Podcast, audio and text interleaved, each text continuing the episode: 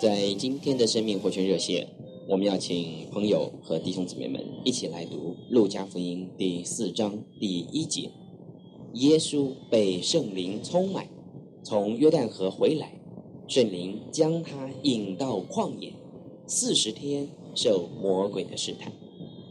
耶稣被圣灵充满，亲爱的朋友、弟兄姊妹们，但是他也被魔鬼试探，弟兄姊妹。试探经常都是带着他全部的力量去寻找最亲近神的人。有人曾说过，他说“魔鬼有大志”，这句话真是一点也不错。我们举个例子，在新约中就有许多记载，好比他就抓住了使徒彼得，叫他三次不认主。当然还有许许多多。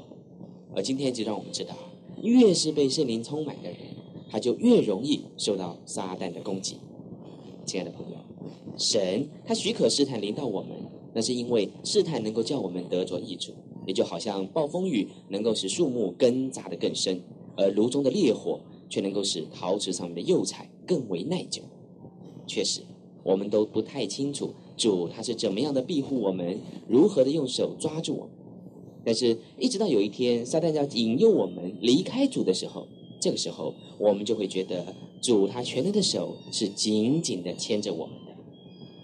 亲爱的朋友、弟兄姊妹们，特别的苦难，它并不一定就是特别的罪恶的一个刑罚，有时候它反而是特别的祝福。神他有许许多多锐利的器具，就是要用来琢磨他心爱的宝石。今天我们都是他所特别心爱的，所以神就常常的对我们加以琢磨。我相信有许许多多的弟兄姊妹们都可以做这样的见证，那就是我们一生的转变，都是因着主工厂里面的烈火，还有钉锤，甚至于锉刀和鞭杖，才能够叫我们长大，并且被成全。我们非常谢谢弟兄姊妹们今天的收听，也愿意我们的一生的转变都是在他的手中。我们明天再见。